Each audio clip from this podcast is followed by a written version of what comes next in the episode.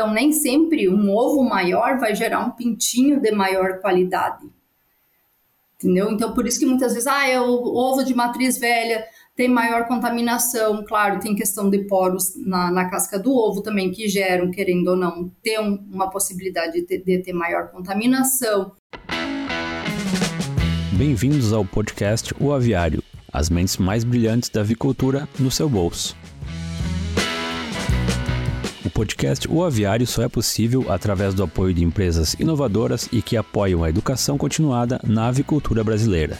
American Nutrients. Solução é o nosso compromisso. Pegasus Science, a solução inteligente e em tempo real para a interpretação de micotoxinas.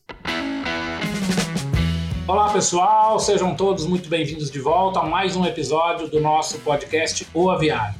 Hoje nós vamos ter aqui prazer de receber a doutora Renata Steffen, e nós vamos ter aqui uma conversa sobre incubação, sobre novas tecnologias de incubação, sobre qualidade de pintinho, que, é super, que era um item super importante.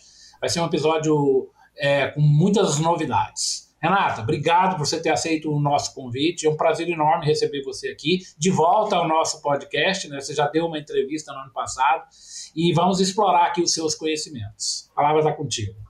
Eu que agradeço, Café, esse convite. É um prazer sempre estar falando sobre incubatório, uma paixão. E quero agradecer a você e vamos nesse bate-papo. Bom, gente, a doutora Renata é médica veterinária, graduada pela Universidade Federal de Santa Maria. Ela também tem um MBA em Gestão de Pessoas e Desenvolvimento Organizacional na Universidade de Chapecó. Ela é especializada em gerenciamento de equipes e qualidade, desenvolvimento e aplicação de manuais, certo, de boas práticas de fabricação, procedimento de higienização, biosseguridade e treinamento de equipe em processos é, de gerenciamentos. É também mestranda, certo, na USP, está lá nos, na reta final, já está aqui naquela, naquela, naquela expectativa de estar tá defendendo para tirar 200 quilos da costa, né, Renato? Enfim, Mas, é uma pessoa que, que é da área de incubação, tem uma autoridade conhecida no Brasil todo. E obrigado de novo, Renata, por você estar aqui. Eu que agradeço. A, aceitando o nosso convite. Renato, eu queria começar a nossa conversa é, assim, marcando esse momento que a incubação do Brasil vive, né? Ainda nós temos ainda boa parte de máquinas, certo? Ainda com o conceito do estágio múltiplo. E essa migração, todas as empresas que estão fazendo naturalmente novos incubatórios, novas plantas, obviamente que estão é, se decidindo é, por fazer nas novas tecnologias de estágio único. Como é que você vê essa, essa transição né, do estágio múltiplo para o estágio único e como que você enxerga de quantos, sei lá, qual, que, que significa isso em termos de melhoria e aí pensando em qualidade de pistinho?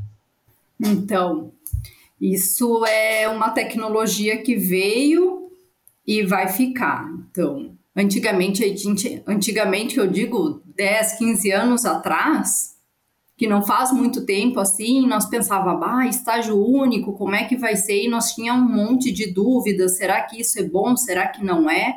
E devagarinho a máquina foi entrando, empresas foram comprando a ideia e gerando dados mostrando que sim, que realmente a estágio único ela tem N benefícios perante a estágio múltiplo, né? E cada vez mais agora, toda vez que as empresas pensam em aumentar suas plantas de incubação, pensam em fazer novos incubatórios, isso já está sacramentado.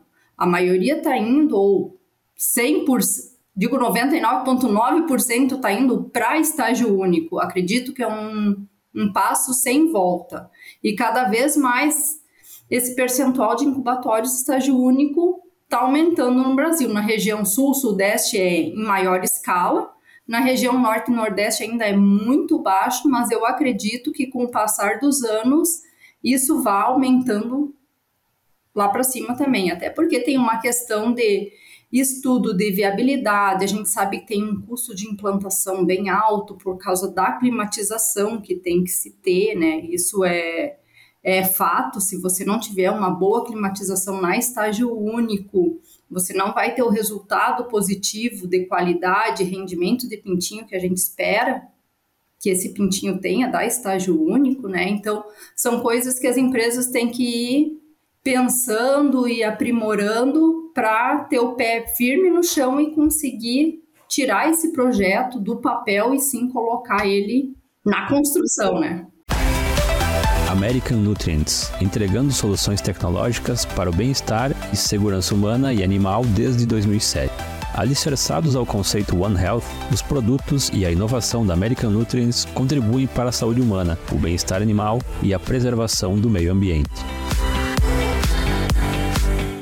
É, exatamente. Pegando essa, essa, essa particularidade que você falou, que o projeto é muito caro, a gente sabe, com os dados que a gente tem até hoje, né, que quem vai pagar essa diferença é a qualidade do pintinho. O que, que você poderia contar para a gente em termos de melhoria da qualidade, pensando até no, no desenvolvimento embrionário ali, já que né, todos os ovos estão nas mesmas condições, quer dizer, ninguém tem que prestar calor para o outro, né, você controla muito melhor todas as variáveis né, físicas da incubação, ventilação, né, é, a, a, a viragem, temperatura, umidade.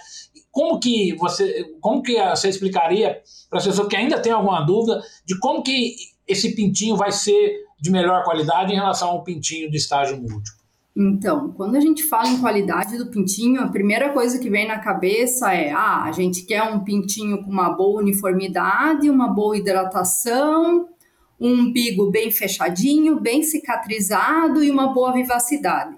E hoje em dia já está entrando mais dois a três pontos junto na qualidade de pintinho. Eu já digo que o pintinho tem que ter um bom peso aos sete dias, uma baixa conversão alimentar e ele tem que ter uma baixa mortalidade aos sete dias, porque a gente sabe que até o sétimo dia esses dados eles vão ser olhado para a parte do incubatório, né? Então, até os sete dias, o pintinho é, de certa forma, a responsabilidade também do incubatório. Se ele entregar um pintinho de qualidade, a gente consegue isso lá no final. Só que para a gente, quando a gente já tem o nosso produto, que é o pintinho, nós temos que olhar para ele. O que não está bom nele? E a partir daí nós vamos para trás do processo. Nós vamos para a parte de nascedouros e para a parte de incubadora. Como tu falou, hoje em dia a gente está colocando todos os ovos dentro da incubadora e não se preocupa tanto com o calor. Mais ou menos, café, porque as linhagens hoje estão cada vez melhores e a fertilidade das linhagens está boa. Então, eu tenho linhagens eclodindo 91, 92%. Então, eu tenho um, um volume de embriões muito alto dentro de uma incubadora. Então, eu preciso que a troca de calor entre o embrião e a máquina seja muito eficiente para nós conseguir manter ele em 100 a 101, que é a temperatura fisiológica ideal dele durante o desenvolvimento. Porque quando eu tenho embriões se desenvolvendo acima de 101.5, que já estão a 102, 102.5, a gente começa a ter problema na qualidade do nosso pintinho. E como que a gente vai observar isso? Ah, daqui a pouco eu vou começar a ver um pintinho com mais botão preto, maior eliminação de pintinho de botão preto. O que, que é aquele pintinho de botão preto? Que o incubatório não gosta, o produtor não gosta, enfim, ninguém gosta daquele pintinho.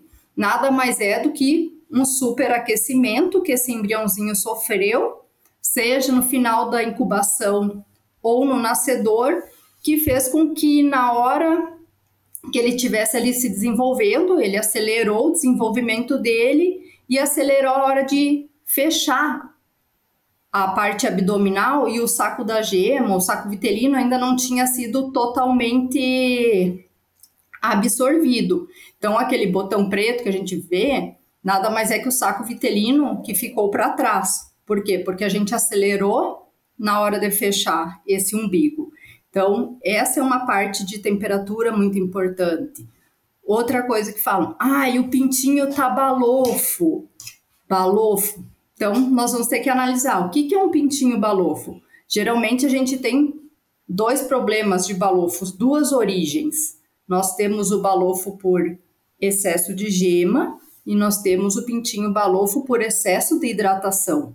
São causas diferentes. Então a gente vai ter que analisar. Ah, o pintinho tá balofo por excesso de gema. Como que eu vou saber?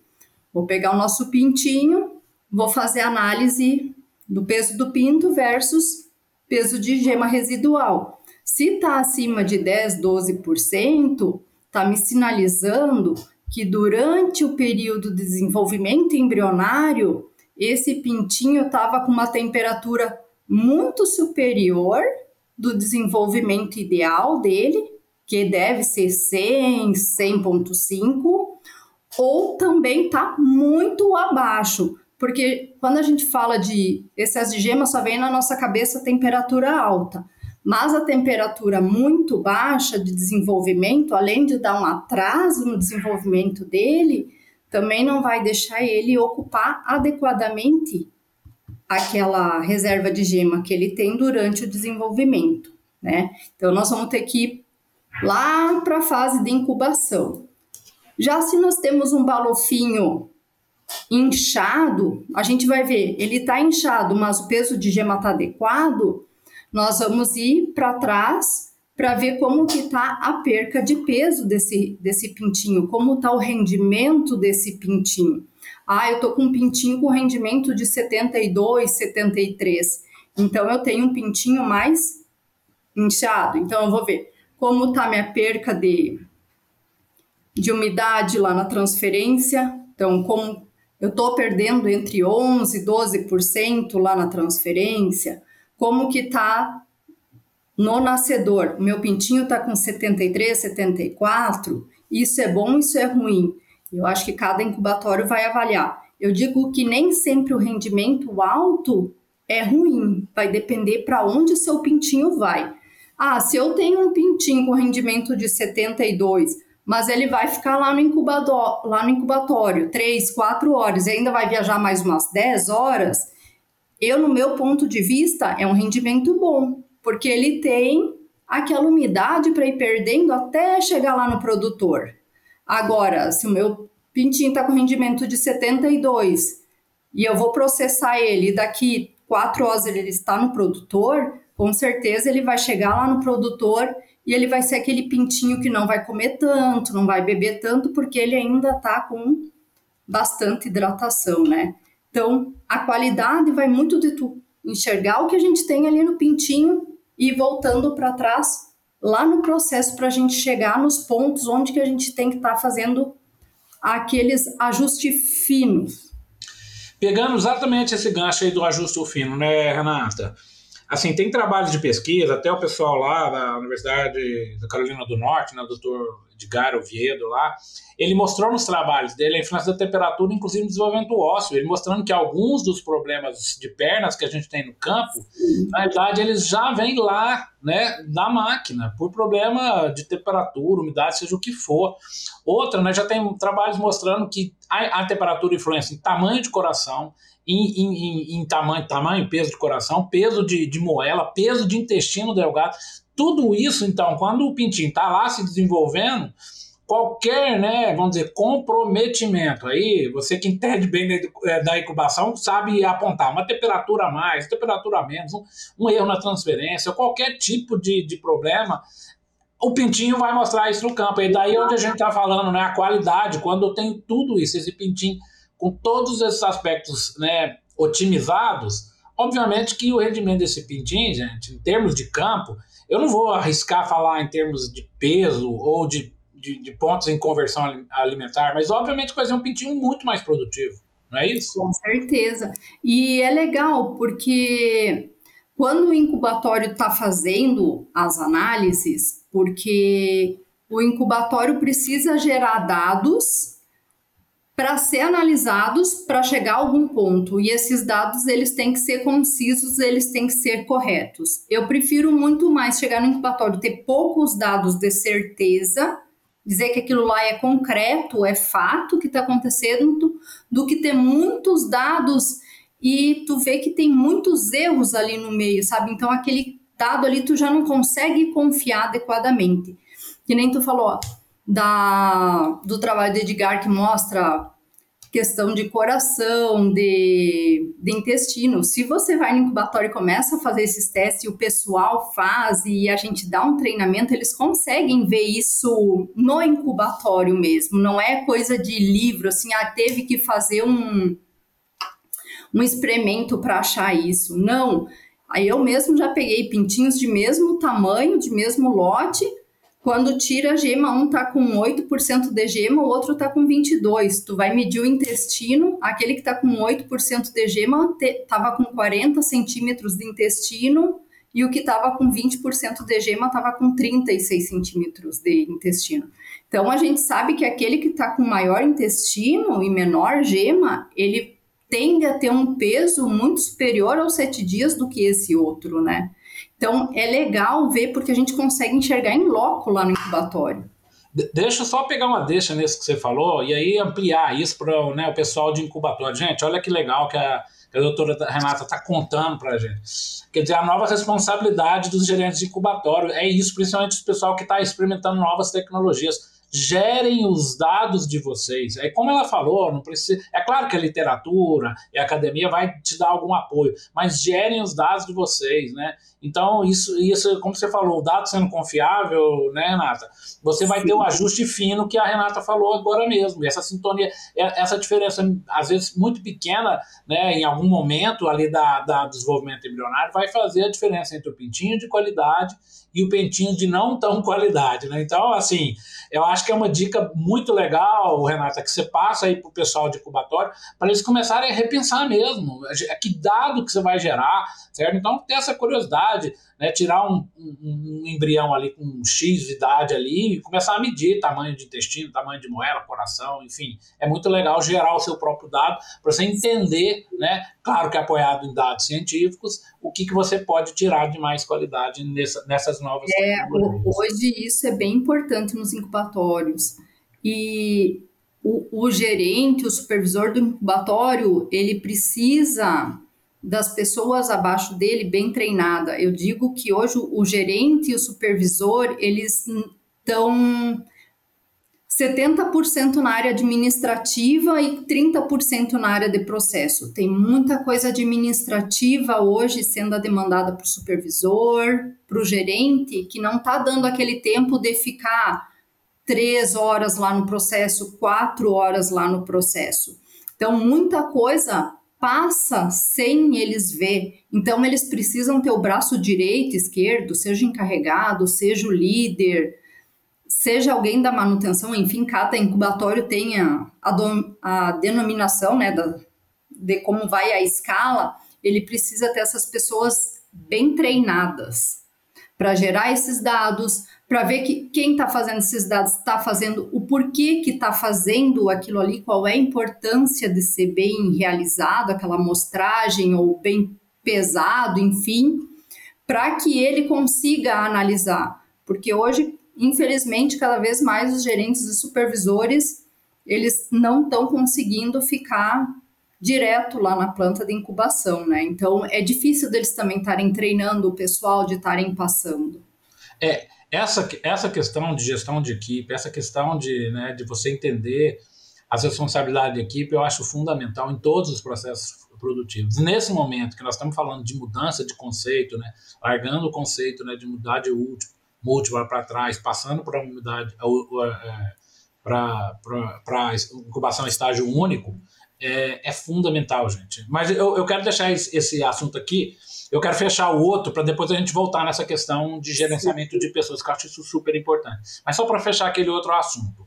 Existe assim um, né, uma, vamos dizer, um, jargão aí no campo, né, que tudo depende de peso de pintinho. Aí o produtor recebe um pintinho, né, pesadinho, ele já já comemora. Recebe um pentinho levinho e já fica triste, né? E você acabou de desmistificar isso um pouco, né? Peraí, tem dois tipos de balofo. Eu queria que você falasse um pouco, um pouco, um pouquinho disso, sabe? Para desmistificar, gente, a qualidade de pintinho, claro, passa por peso, mas não é só peso. Queria que você falasse um pouquinho disso. Porque eu acho que é um conceito que a gente tem que desmistificar isso, né? Não é só peso, gente. É, tem qualidade de pintinho é muito além de peso. É, Claro, o peso é um fator muito importante, porque o peso de arranque dele vai demonstrar. Só que nós temos que lembrar que o pintinho nada mais é do que o peso do ovo. Então, a gente diz que um pintinho de qualidade, ele vai estar entre 68 e 69% do peso do ovo, tá? Então, antes de nós ter um, um pintinho pesado, a gente precisa ter qualidade lá na, lá na matriz, que venha um ovo uniforme com bom peso. Ai, Renata, então é bom ovo de 80 gramas, eu vou ter um super pinto? Também não. Porque aí, durante o desenvolvimento embrionário, a gente sabe que quanto maior o ovo, o pintinho já também não é de boa qualidade. Quando a gente vai para o campo, o que, que o pessoal quer? Eles sabem a idade de matriz que eles querem. Eles querem uma matriz entre 34 semanas e 48 semanas, que a gente chama que é o filé. Por que, que eles não querem abaixo nem acima? Porque já começa a ter problemas, tá? Abaixo por quê? Porque eu tenho um ovo menor, então teoricamente eu tenho um pintinho menor, mas não que ele não tenha qualidade. Se ele for um ovo uniforme, for incubado direitinho, dentro dos padrões, ele vai ganhar peso tão bem quanto o pintinho lá de 40 semanas. Ele tem capacidade para isso, por mais que ele seja um pintinho pequeno. Então, e os ovos maiores, a gente tem problema também na hora do desenvolvimento embrionário, porque tu tem uma maior relação de gema e clara, e aquilo ali a gente precisa suprir naqueles 19 dias que o embriãozinho está se desenvolvendo. Então, nem sempre um ovo maior vai gerar um pintinho de maior qualidade. Entendeu? Então, por isso que muitas vezes, ah, é o ovo de matriz velha tem maior contaminação. Claro, tem questão de poros na, na casca do ovo também, que geram, querendo ou não, ter um, uma possibilidade de ter, de ter maior contaminação. É uma casca mais frágil, então já tem um, um menor suplemento de cálcio. Então, tudo tem que ser levado em consideração. Eu acredito que a média seja sempre a melhor coisa. É, eu acho que esse recado é muito legal, né? O pessoal tem que entender que a criação do, daquele pintinho não é a partir do momento que ele chega na granja. Tem 21 dias antes dele chegar na granja, que é o processo de desenvolvimento embrionário, que tem uma importância enorme na qualidade de, de, dessa ave. Né? Então, ficam recados aí para os nossos queridos amigos integrados, para desmistificar isso. Nem sempre o peso de o pintinho de maior peso vai ser o melhor, nem sempre o de, de peso mais baixo vai ser o pior. E é, isso, isso tem muitas nuances e muitas, vamos dizer, é, né, coisas que estão relativas em relação a isso. Isso não é, vamos dizer, não é, não é matemático, né? é biológico. E eu acho que a doutora Renata explica bem, explicou muito bem para a gente por que, que não é só peso, que são outras coisas envolvidas. Agora vamos voltar àquela questão que eu acho que é um assunto que sempre é muito palpitante, né? que é um assunto muito desafiador, a questão exatamente que você tinha falado, Renata, da questão do pessoal. Né? Você fez até o, um, um, alerta aí. Às vezes o pessoal está passando muito tempo dentro do escritório, pouco tempo dentro da, da, do incubatório, e isso talvez às vezes você perde algum tipo de, né, de produtividade. Então, como é que você enxerga, ainda mais agora, né, nesse momento que a gente está trazendo novas tecnologias, que são novas mesmo, que uh, às vezes o, né, o responsável pelo incubatório lá, o, o gerente lá, o é, o gerente técnico, o responsável, nunca trabalhou com aquela metodologia e é tudo novo para ele, né? E nós estamos exatamente nesse momento de estar, tá, às vezes, importando, adaptando tecnologias que estão aí mundo afora e que já já vão desembarcar aqui no país. Como é que você vê essa questão exatamente desse desafio de preparar os nossos colaboradores, preparar o nosso pessoal, certo? Para, assim, adotar novas tecnologias, no, novos conceitos, enfim, um, um né, todo um desafio de, de tecnológico que está chegando por aí. Sim. Uh, Para os novos que estão começando, que já têm em mente, eu acredito que é mais fácil. Por quê? Porque eu ainda tenho um tempo de adaptação. Ah, eu vou construir um incubatório de estágio único e eu estou em múltiplo.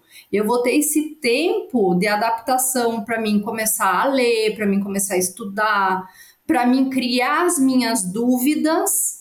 E, claro, geralmente o pessoal que que vai colocar essas máquinas, eles dão um treinamento antes. Eles dão um treinamento para o gerente, eles dão um treinamento para o supervisor, para o pessoal que vai, enfim, mexer na máquina, seja os operadores, seja os leituristas e o pessoal da manutenção. Só que o legal é ir para esse treinamento com uma certa bagagem, para que você consiga gerar dúvidas antes para que aquilo que eles estejam falando não seja tão base. Porque se eu vou sem preparar, sem, sem uma base para um treinamento que eu não sei nada, para mim vai ser tudo lindo, tudo magnífico, eu não vou conseguir gerar uma dúvida na hora. Então, no momento que eu estudo, que eu consigo gerar dúvida, eu vou conseguir entender os porquês melhor. E vou conseguir gerar, ah, mas isso faz isso, então, ah, por causa disso, por causa desse outro. Então, é legal já ter essa bagagem. Agora, quem está trocando do estágio, sair do, do múltiplo e tô caindo no único, esse tem um tempinho menor para se adaptar, mas não que seja difícil. Geralmente, quando você cai de, eu digo de paraquedas, já tem alguém lá que vai te ajudar, tem a, a literatura, tem o pessoal das máquinas, tem os consultores, então ele já vai, já vai pegar o, o bonde andando, já vai ter gente para ajudar ele a ir pilotando. Mas, claro, a gente tem que estar tá em estudo constante, como as máquinas também estão em evolução constantes, a gente precisa estar tá em estudos constantes, dando treinamento, reciclagens, para sempre estar tá aparando as arestas, né? É, é isso, né? Tudo acaba em gente, né? Então, quem vai operar a tecnologia e quem vai tomar as decisões é sempre as pessoas, né? Então, isso que a Renata falou é importante, as pessoas é, escutarem os, os, os, consultores, né? É, trazerem as dúvidas, estudarem né, um pouquinho para exatamente para como ela falou, para não ser tudo certinho, porque chegar lá no dia a dia vai ter problema, né? Então é bom que tenha dúvidas para que essas dúvidas sejam sanadas e para quando assim, né, você tiver ali no uh, já no pico ali do, do, alojamento máximo ali lotado de ovo, você está mais preparado para esses desafios, gente. É normal e nós vivemos isso, essas, esse, vamos dizer esse esse bombardeio tecnológico no nosso dia a dia, né? nos nossos celulares, nas nossas casas. Hoje tem máquina para tudo, né? E, e, a, e a, claro, o incubatório é, não é diferente, né?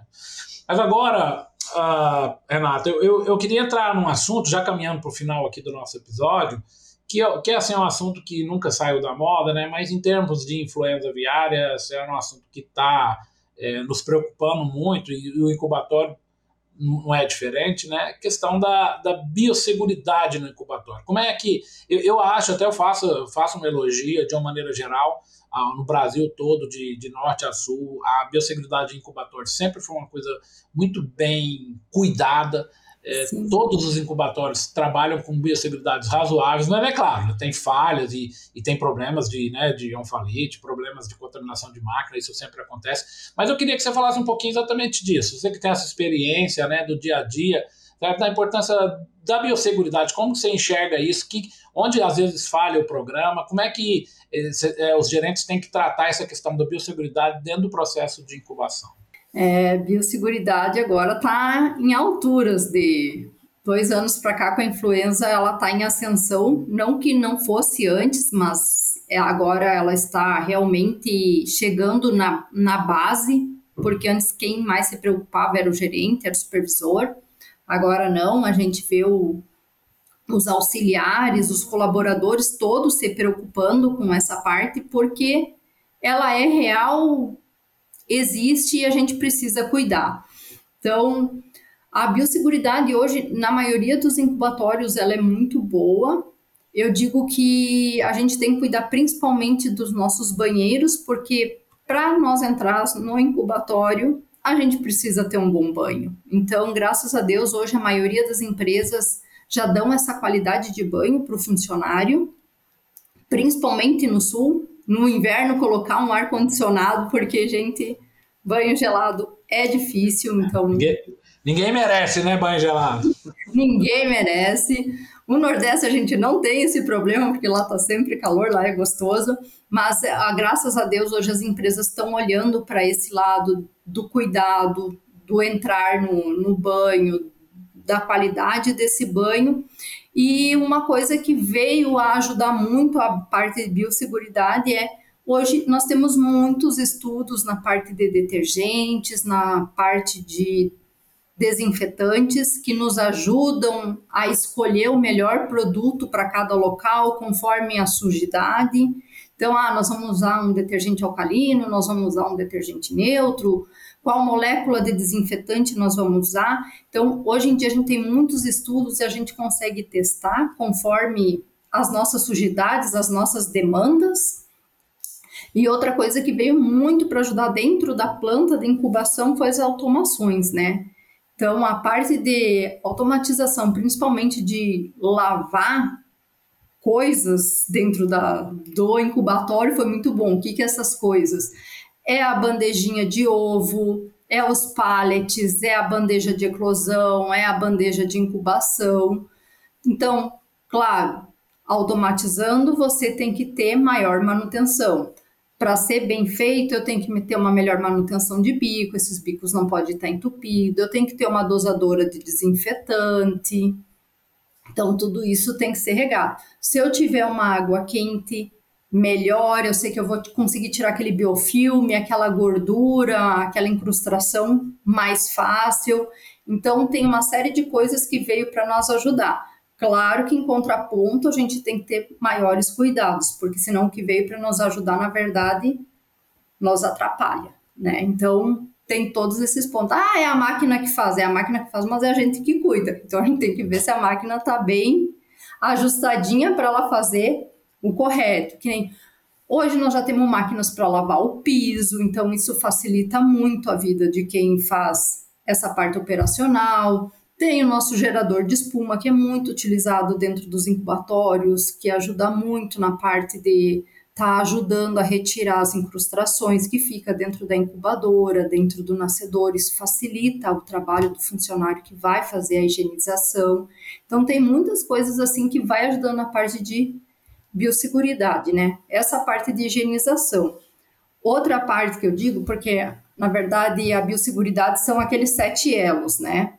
que tem famoso, que uma correntinha vai grudando na outra, mas eu digo que incubatório é a parte de entrada, é a parte de biossegurança, é a parte que o sanitarista faz, cuidando para ver como que tá os medicamentos, se estão sendo bem aplicados, se está na dosagem correta, se está sendo aplicado corretamente, seja em ovo, seja no subcutâneo, seja a vacinação spray. Então, a gente tem que olhar tudo para ver como é que está essa aplicação.